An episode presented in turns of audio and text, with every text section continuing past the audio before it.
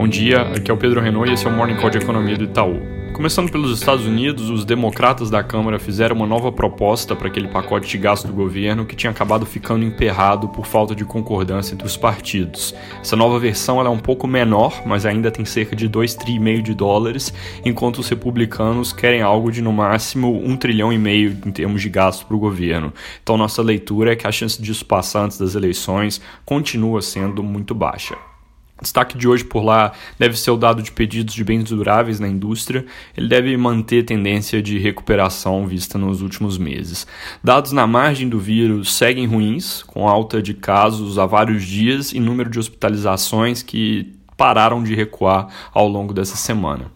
Indo para a Europa, não tem grandes novidades do vírus, o destaque são os dados de concessões de crédito para empresas na região, mostrando um salto bem forte no mês de agosto. Além disso, alta de confiança na Itália para o mês de setembro. Vindo aqui para o Brasil, o que chama atenção no valor econômico de hoje é a notícia de que o presidente da Câmara, Rodrigo Maia, negocia com o governo a tramitação conjunta da chamada nova CPMF com a PEC 45, que é aquela proposta de reforma tributária da Câmara. Só para dar um pouco mais de contexto, de um lado, o Rodrigo Maia vinha dizendo até aqui que se opunha fortemente a um novo imposto sobre transações e que nem pautaria a proposta, e do outro, já há algum tempo, o governo mostrava resistência com relação à reforma tributária da Câmara, aquela primeira que foi discutida de uma simplificação ampla nos impostos sobre o consumo, indo para um imposto único sobre valor agregado.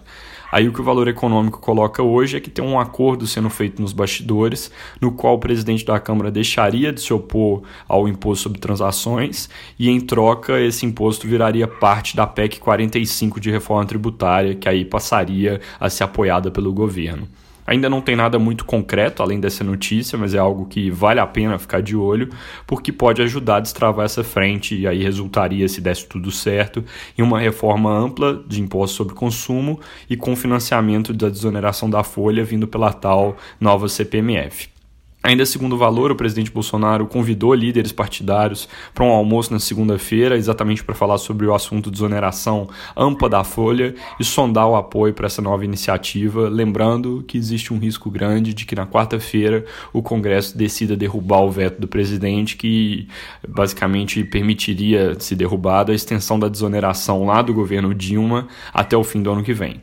Sobre pacto federativo, existe expectativa de que saia alguma coisa mais concreta na semana que vem. Tem reunião de líderes na segunda-feira para alinhar o texto, mas lembrando que o Rodrigo Maia está com Covid, então pode ser que tenha algum adiamento nessa frente também.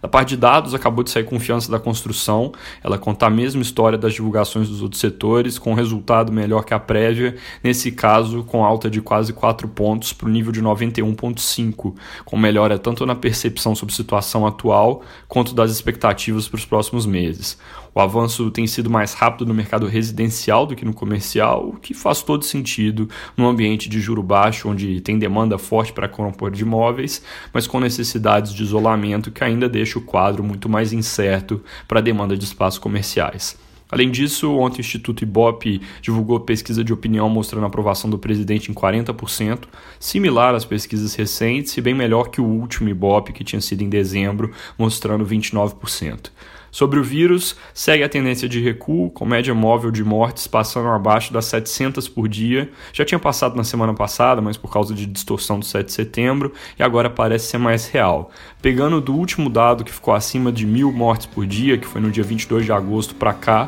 o ritmo de recuo está em mais ou menos 90 mortes a cada 10 dias. O município de São Paulo, inclusive, chegando perto dos limites para entrar na fase verde de normalização. É isso por hoje, bom dia e bom fim de semana.